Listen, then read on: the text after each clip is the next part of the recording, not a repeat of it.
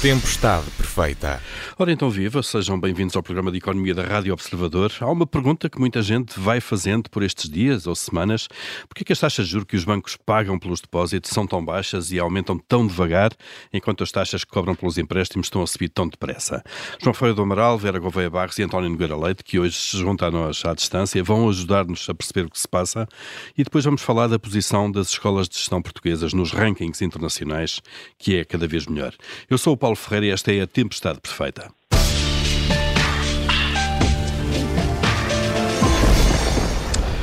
Ora bem, fazendo aqui umas contas, os juros médios do crédito à habitação aumentaram cerca de 2 pontos percentuais desde o início do ano, mas quando olhamos para os juros médios dos depósitos, o aumento foi de apenas 0,2 pontos percentuais. Portanto, aqui, em termos de amplitude, um décimo esta subida dos juros dos depósitos. João Ferreira do Amaral, hum, Porquê é que isto se passa? A banca está a aumentar claramente a margem financeira. Isto é possível porque há pouca concorrência, eventualmente? Bom, teríamos que ver exatamente qual, qual o motivo dessa, dessa situação.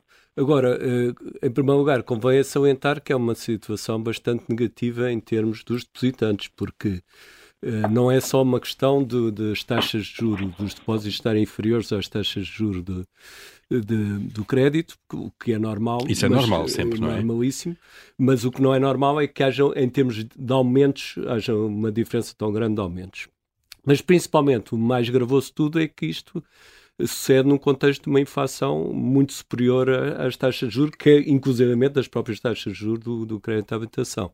De facto, uma inflação da ordem dos 9%, ter uma remuneração de depósitos no banco que é praticamente zero, ou pouco, pouco, pouco Sim, agora nos 0,4%.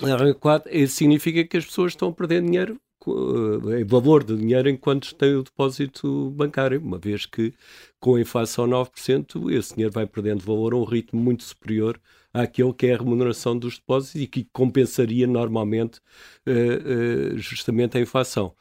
Portanto, em termos de poupança das, das famílias, está longe de ser um incentivo à poupança, sendo certo que nós sabemos que a maior parte das das poupanças das famílias portuguesas são feitas normalmente em, em depósitos. São, Sim, se, seja por inércia ou por vontade própria. Sim, por temos muito outra, dinheiro em depósitos. Por claro. falta de alternativas credíveis, enfim.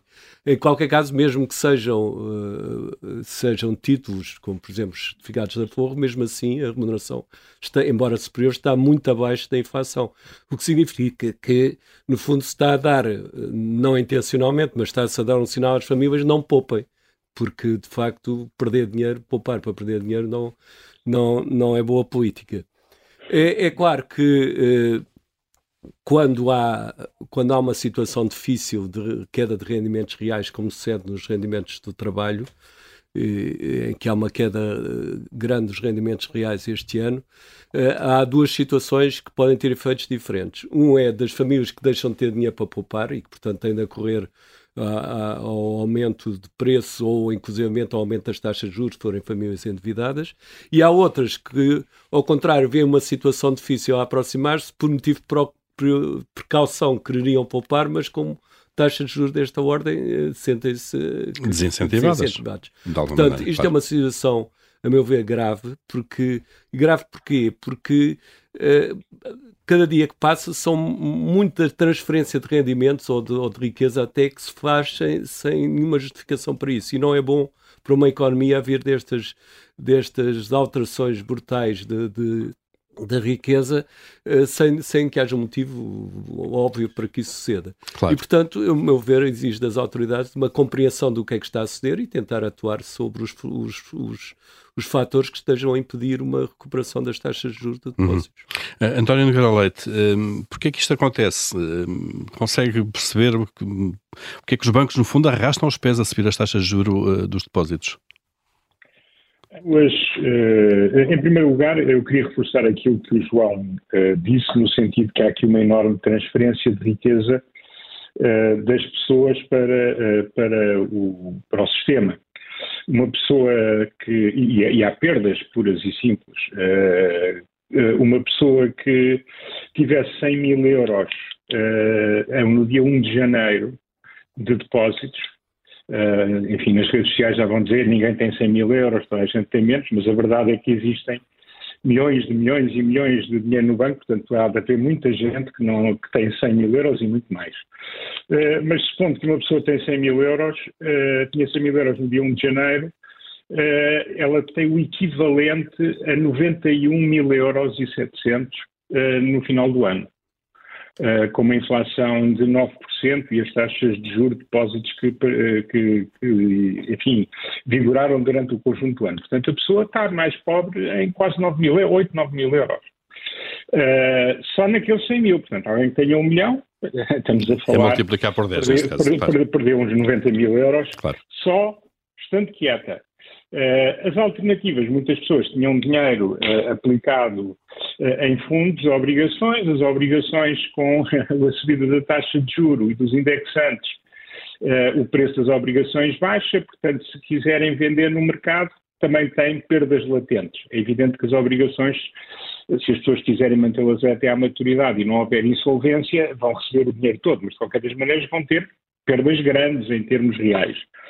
Por outro lado, há famílias que estão a ter estas perdas, mas estão a ter ganho, estão a ter despesas maiores se também forem devedoras. É evidente que a dívida se paga mais facilmente, mas os encargos com a dívida no curto prazo uh, uh, aumentam. Portanto, tem aqui uma situação mais difícil no curto prazo. Por é que isto acontece?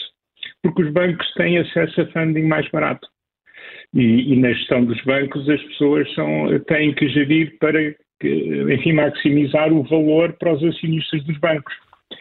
Uh, e, já agora, António, uh, esse, esse, funding, os bancos financiam-se a uma taxa de juros ainda mais barata do que os depósitos, junto de quê? Do Banco Central Europeu? Do Banco Central Europeu, o, o interbancário tem estado muito mais baixo do que, uh, do que enfim, nós, durante boa parte do ano tem estado relativamente baixo e não nos podemos esquecer que há um excesso de liquidez na banca. Vou-lhe dar um exemplo. A Caixa Geral de Depósitos, uh, eu tive, fui aqui olhar para as contas publicadas no dia 10 de novembro, e isto, a Caixa talvez seja um, um caso um bocadinho mais extremo, mas isto é mais ou menos uma fotografia do sistema. A Caixa tinha uh, em uh, empréstimos aos seus clientes uh, 50, ora bem, 51,9, 52 mil milhões de euros. Mas a Caixa tinha depósitos de clientes 84 mil milhões de euros. Portanto, não precisa de, de captar mais depósitos. Claro. 30 mil. Não, quer dizer, o problema é que os bancos, é que a Caixa, quando eu lá estive, tinha muitíssimo mais crédito, nem todo de boa qualidade, é, como sabemos. Mas o que é que aconteceu? A tal taxa de transformação, não é? Da banca que estava acima dos 100%. Têm, os, claro. os bancos, também em função das comissões de inquérito e dessas coisas todas, passaram a ter muito medo em criar imparidades eh, no crédito. Eh, qual é que é o resultado disso? Dão muito menos crédito. E depois, o, qual é que é a resposta que os bancos dão? Naturalmente, era a que eu daria se lá estivesse, eh, há menos procura. Uh, por parte das empresas. Mas o que nós temos neste momento é uma quebra brutal do, crédito, do estoque de crédito às empresas, uh, de ano para ano, e, e, os portugueses, ao contrário uh, do que se passou noutros países, mesmo em 2011 aumentaram os seus depósitos no sistema português.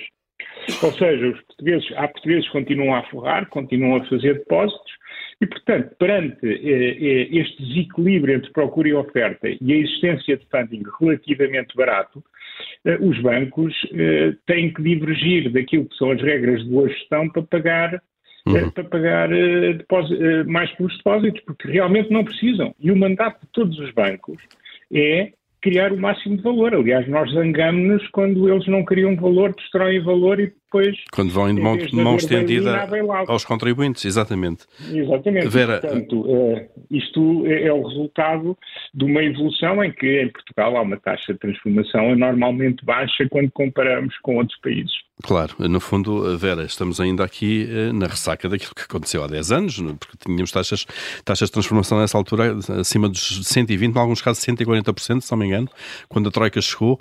Eh, no fundo, estamos a falar da relação entre os depósitos e os empréstimos. Uhum. Isto é, os bancos Exato. emprestavam 1,40€ por cada euro que tinham de depósito.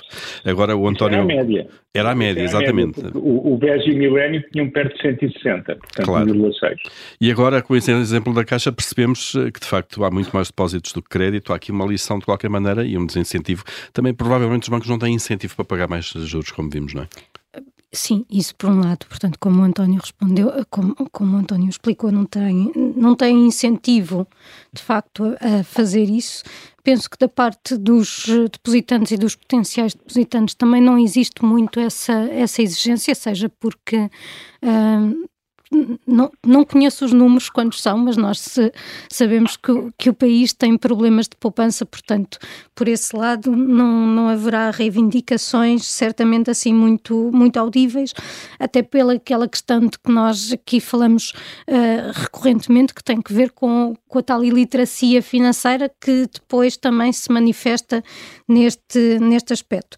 Mas eu aqui gostava era de sublinhar o problema que isto, que isto é em termos do desincentivo à, à poupança que, de que o João já falou, e, e isso é mau, tanto numa perspectiva de agora da, da conjuntura em em que estamos a viver, a subida das taxas de juro uh, destinada a combater a inflação é também por via do incentivo à poupança que assim não existe, mas olhando também para um lado estrutural que tem que ver com a nossa pirâmide etária, que já não é, na verdade, uma, uma pirâmide, só lhe chamamos pirâmide por, uh, por tradição, nos problemas que isso causa em termos de, uh, de futuro da segurança social e, portanto, nesse contexto, em, a poupança desempenha um papel fundamental. Uhum. Eu sei que é difícil uh, para famílias que, que, nesta altura estão. Sobrecarregadas uh, uh, até com, com o aumento do, dos preços de vários bens essenciais, dizer-lhes... E com dificuldades para pagar as e, contas correntes do, sim, do mês, claro. Sim, é verdade, e não vale a pena nós trazermos dados estatísticos sobre a época do Estado Novo em que éramos muito mais pobres e poupávamos muito mais, ou fazemos comparações internacionais, porque isso, isso, de facto, também as condições de vida eram outras e nós não queremos voltar aí e, portanto, não vamos usar esse argumento. Mas a verdade é que o país precisa de poupar e não é com estas taxas que o vai fazer. Claro. Uh, João, há é pouco, uh, que incentivos é que podem ser dados aqui muito rapidamente esta segunda ronda? Há incentivos que podem ser dados para que isto aconteça? No fundo é um mercado que está a funcionar assim, não, não podemos fazer nada. Sim, uh, eu penso que é necessário uma análise mais vá para além dos incentivos normais, que, se, que se, normalmente fiscais, que se dá, que se dá à poupança. Porque isto significa que há um sistema que é importantíssimo, que é o sistema financeiro, sem o qual as economias não, não funcionam, que não está a fazer aquilo que se pretendia que ele, que ele fizesse e que era a sua missão, que era, eh, em, em, parte, mas uma parte importante, transferir, eh, digamos, a poupança das famílias para o investimento das empresas. Isso não está a ser Economicamente feito. é igual à poupança ao investimento. Exatamente. É? Portanto, isso é muito grave e isso deve exigir, do meu ponto de vista, uma análise quer das autoridades governamentais, quer do próprio Banco de Portugal, sobre o que é que está aqui em causa e a forma de proceder para que o sistema continue a, a funcionar como deve, isto é, como fator de garantia de haver uh, dinheiro para quem quer investir. Claro que se não há investimento, também há menos necessidade de poupança, como é evidente. E já vimos aqui na última sessão, quando falámos da Roménia, que o nosso problema é de facto um problema de investimento. Visto agora a, longo prazo, é de facto um problema de investimento, porque o nosso estoque de capital físico, ou seja, o valor dos equipamentos que a economia dispõe para, para produzir, não aumentou desde há uns 20 anos a esta parte. Portanto, uh, uh, se calhar o, uh, o repor o, o, sistema financeiro a fazer aquilo que deve exige previamente que haja de facto um, claro um investimento, uma retoma do investimento e, e, e, isso é, do meu ponto de vista, algo fundamental para garantir o futuro do país. Hum. Portanto, uh, incentivos à poupança, sim senhor, pode haver alguns, que são os tradicionais, mas não me parece que resolva o problema na medida em que ele está neste momento a na dimensão que ele está a apresentar. Não? É? Claro. António, também telegraficamente, em 30 segundos, eh, a chave disto está no BCE e nos juros que o BCE pratica nas várias operações eh, no mercado interbancário? Não, quer dizer, porque o BCE adapta-se ao conjunto do mercado interbancário pela Europa toda, não é? Uh, temos é uma questão clara de, de, de enfim, de, uh, estamos a investir pouco globalmente na Europa e em Portugal ainda menos. Uh, e, e, não tendo a atividade económica a crescer e não tendo investimento, significa que temos pouca aplicação para a poupança. Isso resulta numa pior num pior uh, tratamento da poupança. Ou seja, mais uma vez, em, tratamento em termos de remuneração, portanto, mais uma vez, o que nós precisamos é de crescer, porque enquanto não crescermos, e sobretudo se não crescermos com alguma inflação, se este processo durar algum tempo, nós vamos ter uma redução brutal da capacidade que as pessoas têm para enfrentar outros dilemas que vão ter mais à frente. Pois as pessoas da minha idade que de repente perdem 9% num ano, quando estão a pensar utilizar esses recursos para colmatar as baixas pensões com que vão viver daqui a alguns anos. Claro. Portanto, estamos, a, estamos a, num, ciclo, num ciclo de empobrecimento nas suas várias vertentes, que só se resolve se conseguirmos pôr a economia a crescer. Uh, Vera, uh, mais uma vez, vamos sempre bater ao crescimento, de alguma maneira. Sim, uh, por mais voltas que a gente dê, depois é lá que vai que, que vai parar uh, com a agravante disto tudo ser muito complexo, porque o crescimento é, é causa, mas também é consequência. Claro, é uma pescadinha de rabo na boca, como se diz em bom português, não é? Vamos direitinhos para o nosso Comitê de Crédito. Vera Gouveia Barros, o que é que aprova esta semana? Eu esta semana aprovo a flexibilização de algumas medidas uh, anti-Covid 19 na, na China. E esta aprovação uh, é, é, é, decidida por várias, uh, por várias razões. Uma delas, uh, porque esta flexibilização decorre de manifestações que, uh, que aconteceram na China, naquilo que provavelmente nos, nos surpreendeu. O mundo ocidental vivia na expectativa de que a China, uma vez inserida uh, no, no comércio mundial e, e criando aquilo que se possa chamar uma classe média, iria muito rapidamente viver uh, um, um, movimento de, de liberalização e depois foi surpreendida pela capacidade que, que a China tem de ser capitalista e comunista ao mesmo tempo. Portanto, estas, estas manifestações são, são um bom sinal. E depois pelas consequências que trazem, porque a China quer gostemos, quer não, tornou-se um importante uh, fornecedor de tudo e mais alguma coisa no mundo e, portanto, um, o voltarmos à normalidade em termos de cadeias de abastecimento é bastante importante e eu espero que, uhum. esta, que esta nova, daquilo que é o princípio de uma nova atitude, possa de facto uh, trazer-nos aí a essa normalidade que, claro. que, esperamos. Eh, já agora, uma, uma, parte da inflação que estamos todos a pagar tem um pouco a ver tem com um isso também, não é? Tem um pouco a ver com isto, claro. exatamente, também. Muito bem, então aprovadas uh, um pouco a liberalização de algumas medidas anti-Covid na China. João Feio do Amaral, uh, qual é a sua aprovação é, desta semana? É a continuação de um bom ano turístico, por vistos, que não tem sofrido desaceleração significativa, pelo contrário, até tem continua a crescer bem e prevê-se que pelo Natal, Ano Novo, possam continuar a, a, a ser assim, uh, o que é bom porque compensa uma certa desaceleração na indústria que já, já se tem a verificar, que aliás era expectável, e, e em particular da indústria transformadora, e portanto é bom que para o nosso crescimento económico, que não vai ser com certeza no próximo ano muito significativo, mas pelo menos é importante que o turismo se mantenha como fator de compensador de, de, de, outras quebras noutros setores. Não? Sem dúvida, bem, bem precisamos dele. António Nogueira Leite, eh, qual é a sua aprovação desta semana?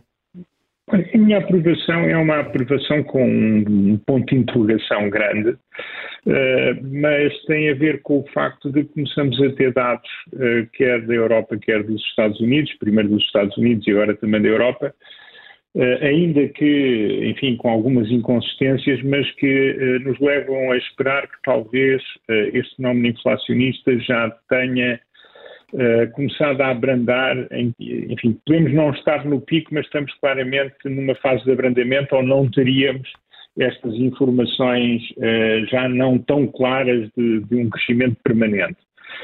e, portanto, isto significará Uh, se tivermos sorte, que no ano que vem poderemos uh, ver o pico no início do ano e, e depois uh, uma descida da taxa de inflação, que não significa uma descida de preços. Exato. É, mas é uma descida do ritmo a qual os preços sobem. Mas sobem sempre, é importante sempre dizer isso. Derivada e segunda derivada. Isso. E ainda aqui não gosto de matemática. E, porque, exatamente, mas é fácil de entender, eu acho. Uh, e, e, e, portanto, eu acho que não são ainda notícias definitivas, de maneira nenhuma. Seria muito imprudente da minha parte e até desinformação estar a dizer o contrário, uh, mas são notícias que são animadoras porque uh, quando se começam a ver estas inconsistências significa que a dinâmica da aceleração provavelmente já se perdeu. Eh, vamos ver quando é que ela uh, termina e, e, quando é que começa a desacelerar de uma forma consistente, sendo que, como tínhamos todos dito, os preços continuarão a crescer, como quase sempre em todos os períodos claro. históricos cresceram. Mas é, é, bom que subam menos do que mais, não é? Mas também não é bom que deixam. Sim, Já exatamente. Agora, pelo menos de uma forma continuada. É uma taxa de crescimento normal e saudável. Mas, mas nós até com, eh, enfim, muitos consideram muito conservador, mas o que é facto é que temos objetivos de crescimento dos preços que são positivos, são 2%, Foi. Mas são positivos. É? Uhum.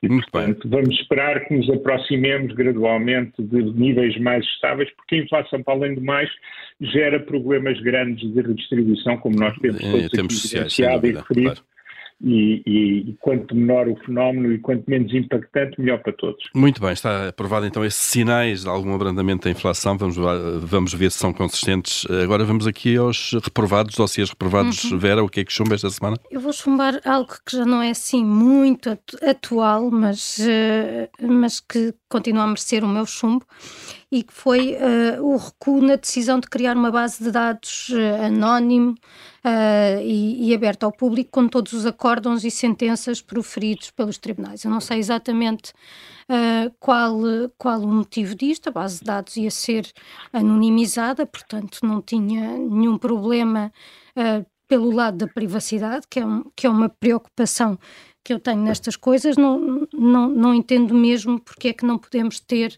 acesso a estes dados. Especulo se teria sido porque, além do trabalho de anonimizar, iam ter um trabalho de correção gramatical, porque os acórdãos que eu li da relação, aquilo é um pavor. Há, há de certeza ali crimes muito graves, mas do ponto de vista gramatical, com claro. vírgulas, a separar sujeitos de predicados. A língua portuguesa uh, não, não resiste. Claro. É, é, portanto, pode ter sido isso que motivou. Ou então dificuldades de. Isso há de ser uma base de dados muito, muito grande, digo eu, não é?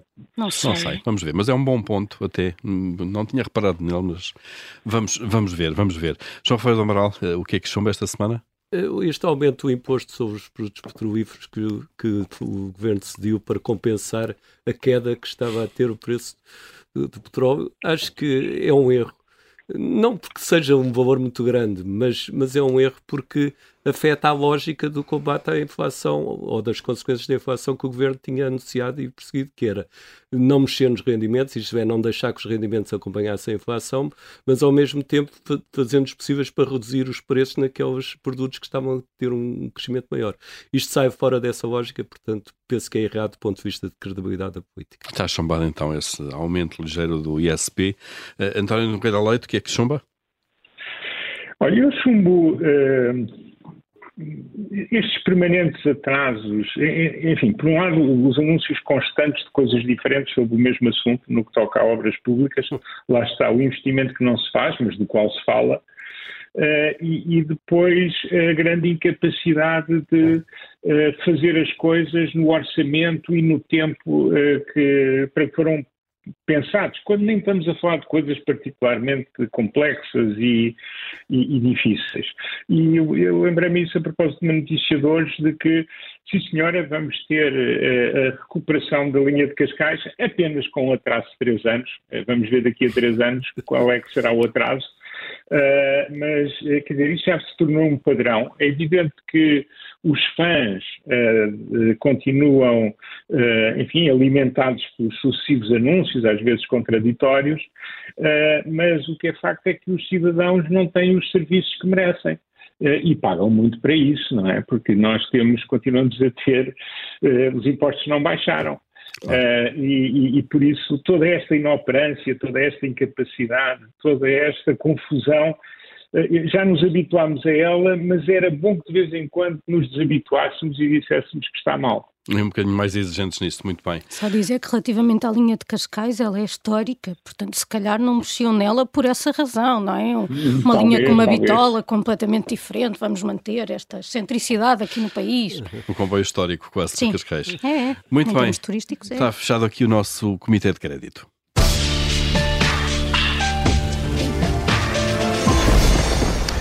O ensino da gestão em Portugal está cada vez mais bem posicionado nas comparações internacionais. O ranking do Financial Times é nesta matéria uma bíblia, não é?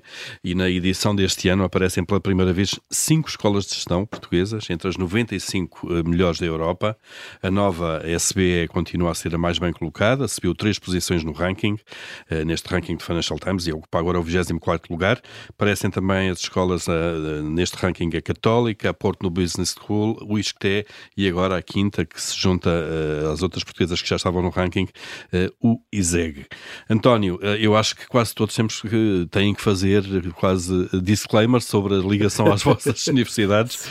O, o, António é professor na nova SBE, precisamente, mas não, obviamente não é por causa disso que o assunto está aqui. isto reflete o quê? esta, esta melhoria que é consistente, não é? De alguns anos da, da, das escolas portuguesas neste ranking. Eu acho que isto reflete, em primeiro lugar, reflete várias coisas. A primeira foi alguma capacidade de inovação que uma geração, que não é minha, que é à minha, e que hoje em dia é permanentemente esquecida, trouxe ao ensino da economia e da gestão em Portugal. O João Ferreira do Amaral faz parte dessa geração, mas na escola em que eu sou, enfim, docente, primeiro assistente, há 38 anos, de facto foi trazida não só pelo fundador, Alfredo Souza, mas por um conjunto de pessoas, os irmãos Pinto Barbosa, o Miguel Beleza, o Diogo Lucena, o Fernando Brito Soares, um conjunto de pessoas que na altura foram Uh, bastante inovadoras relativamente ao ensino da economia e da gestão. Primeiro da economia e depois da gestão, uh, no caso da Nova. Uh, e, portanto, essa inovação foi tendo sempre continuidade e, sobretudo, criou-se uma cultura de mudança e de inovação. Portanto, ninguém estava nunca. Ninguém estava nunca satisfeito com aquilo que já se tinha feito e havia sempre o, o, a vontade de fazer mais. E depois, um outro aspecto muito importante na Nova, desde o que vem de antes de mim, mas que, enfim, já lá estava quando eu fiz parte da direção nos anos 90 e fui presidente científico, era a noção de que isto não é uma concorrência entre escolas portuguesas, nós estamos na Europa, nós queremos concorrer é lá fora. E eu cito até o Diogo Lucena, que gostava de dizer um pouco em jeito de brincadeira, isso ser o melhor da minha rua não me interessa nada, eu quero é jogar com os melhores. Uh, e, portanto, houve sempre esta dinâmica de mudança e de, de, de, daquilo que eram as melhores coisas feitas lá fora e de grande abertura. Uh, e, e, e, essa grande abertura e a concorrência, que isto foi seguido por todas as escolas, umas mais tarde, outras mais cedo, levou a que uh, alguma endogamia que nós encontramos noutras áreas científicas não se encontrasse na economia e na gestão. E, por outro lado, perceber que nós estávamos, e todas foram a ritmos diferentes, percebendo e atuando em função disso, de que uh, a ciência não, é, não termina nas nossas fronteiras, o ensino da economia e da gestão e a, e a investigação em economia e gestão é de facto produzida num contexto global e, portanto, nesse sentido, nós tínhamos que nos comparar sempre com aqueles que estavam à nossa frente e por isso é que ainda existe hoje um caminho uh, grande a percorrer claro. para todos, certamente para a nova, mas também para os outros, imagino eu. Uhum. E, e, portanto, uh, eu penso que foi muito esta ideia de, uh, de inovação, de uma, foi uma área em que o corpo docente, a certa altura, e com alguma antecipação em relação a algumas outras áreas, Uh, trouxe para Portugal as experiências, uh, nomeadamente as dos Estados Unidos, mas também da Grã-Bretanha, uh, que eram claramente, enfim, dispares do que se Uhum. passava na Europa Central e, sobretudo, em Portugal, nesta matéria, e depois uma luta constante contra o paroquialismo e a endogamia. Eu conto só uma história. Muito rapidamente. Ocorreu, muito rapidamente, que ocorreu no final dos anos 90, quando eu ainda estava na, na, como presidente científico, em que nós tínhamos um programa de doutoramento, que produzia doutores, e qual é que era o nosso, programa, o nosso problema? É que as escolas, na altura, muitas escolas portuguesas ainda não eh, contratavam pessoas, nem no mercado internacional, nem no mercado nacional, porque diziam temos que ajudar os nossos alunos a ter um lugar. E, portanto, havia esta cultura ainda endogâmica que se partiu completamente neste século e que se partiu completamente num número relativamente grande de escolas. E, portanto, eu acho que é esta abertura que marca a diferença em relação a algumas outras áreas, nomeadamente medicina, direito, que ainda são áreas muito centradas sobre elas próprias. Uhum onde o senhor professor catedrático ainda é uma, enfim, ainda é praticamente uma autoridade, é, algo, algo a meio caminho entre Deus e os homens. uh, na, na, na, economia e na gestão não é há muito tempo. E eu acho que isso é uma das principais razões pelas quais nós progredimos em termos relativos tanto. Vera, também com, com experiência uh, como professora, a ensinar economia, como é que isto acontece de facto? Há aqui um mercado global já, na, na, sobretudo a alguns níveis de mestrados e de doutoramentos. Uh, e, Sim, cada vez mais. Gestão, e, claro. e, e Bolonha foi um passo importante, importante nesse sentido de, de internacionalização. Um, eu não quero falar aqui sobre nenhuma das escolas. Não, não, estamos são cinco que estão no ranking, exato, portanto, claro, cinco. obviamente. Uma delas é a minha alma mater, a outra onde tenho feito a minha formação pós-graduada e onde, onde fiz investigação e, e onde dei aulas. Mas podemos dizer quais são, sem problema nenhum. A minha alma mater é, é a nova. E, e, no ISEG estou, estou a fazer doutoramento claro. e, dei lá, e dei um semestre de aulas lá também. Já, já agora posso dizer que a minha alma mater é católica também. uh, mas, uh, mas claro que fico, fico satisfeita, fico muito satisfeita por ver estas notícias, isto por um lado, por outro, Uh, não deixo de sentir que isto continua a ser. Portugal tem estas ilhas de excelência tem, tem no ensino da gestão e da, e da economia, uh, tem ilhas de excelência em termos empresariais, uh, em várias. Tem ilhas de excelência no futebol.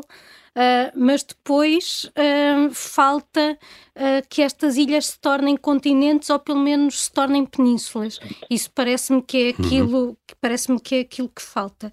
E, e, e acho, acho que o António tocou aqui num aspecto muito importante que tem que ver com, com a endogamia, o acabar com com endogamia dentro das, das instituições universitárias. De facto, algumas têm conseguido fazer isso, mas é sabido que outras continuam a ser maioritariamente endogâmicas, e isto é um problema que não é só das universidades, é também das, das elites. As elites portuguesas, em, em geral, são endogâmicas. Como se vai vendo em várias uh, áreas e, da nossa vida pública, claro. E, e isto uh, leva ao seu natural enfra enfraquecimento, não é? Até, Exatamente. Até porque se eu uh, vou, me vou rodear de pessoas que irão comigo, sou eu quem abre a porta às pessoas que vão disputar comigo o poder, a tendência poderá ser sempre para escolher não aquelas que me farão evoluir e que me desafiarão, mas aquelas que não me fazem sombra. Claro, há uh, muito essa lógica ainda. E, claro. e, e, aliás, isto, isto é, este ponto da, da qualidade institucional é algo que, que, que o Samuel foca e até refere explicitamente o exemplo português, invocando razões, razões históricas para, para que tal suceda. Portanto, no caso concreto, um, das, das escolas de gestão. O que eu de facto gostava era que uh, elas pudessem funcionar um bocado como aqui o, o, o motor também para, para o meio que as, claro. que as envolve e, e, e, que puxassem pela, pela qualidade daquilo que as, que as rodeia, nomeadamente claro. o próprio mundo empresarial. Mas aqui voltamos também àquela conversa que já temos tido das condições que as pessoas encontram ou não em Portugal quando saem formadas em boas escolas e depois chegam a organizações onde sentem que uh, as suas capacidades não são devidamente aproveitadas, valorizadas e, então colocadas. E, e, saem muitas e saem do país. Uh, João, uh, como é que olha para isto e de facto como é que isto pode contaminar vários outros setores da nossa economia? sim, eu acho que esta melhoria extraordinária extraordinária para quem, como eu, se formou nos anos 70, em 1970.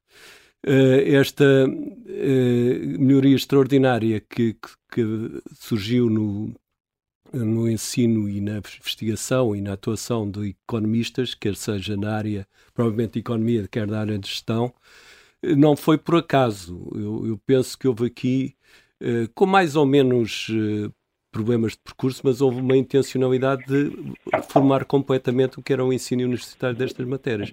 Quando eu me formei, não havia doutoramentos praticamente. Eu recordo de um doutoramento que houve em economia, que foi o professor Mário Morteiro, mas era um entre apenas um, um, conjunto de professores, alguns deles já bastante envelhecidos, e que não renovavam, digamos assim, a, a, a, a escola em termos de, de, pessoal docente, nomeadamente através de doutoramentos. A partir dos anos 70 realmente começam a surgir os doutoramentos, em, em grande, e doutoramentos, boa parte deles no estrangeiro, e em, e em grande ritmo. Uh, a gestão demorou um bocadinho mais, foi no, inicialmente foram mais, em geral, estou a falar nas escolas uhum. depois, foi em geral a economia, mas a gestão depois ganhou esse ritmo também.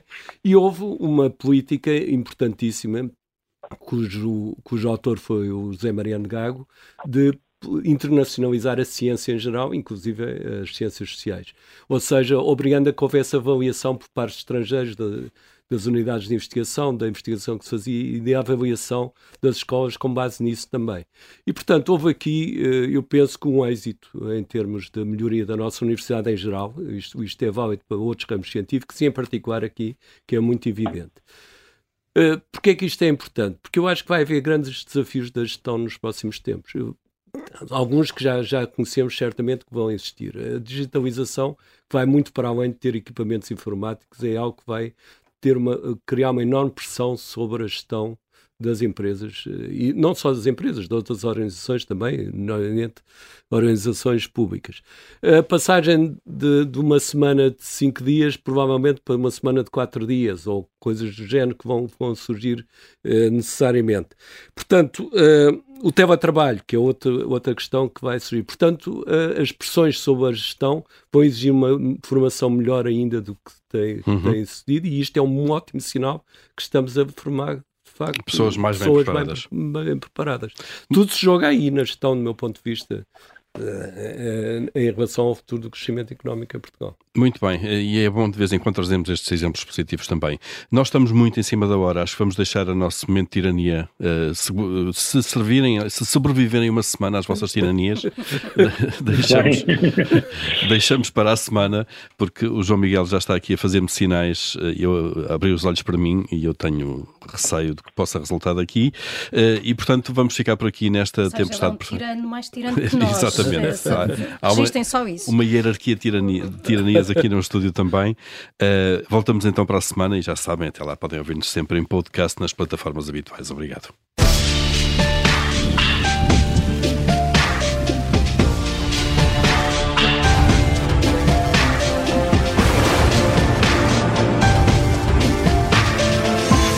Tempestade perfeita.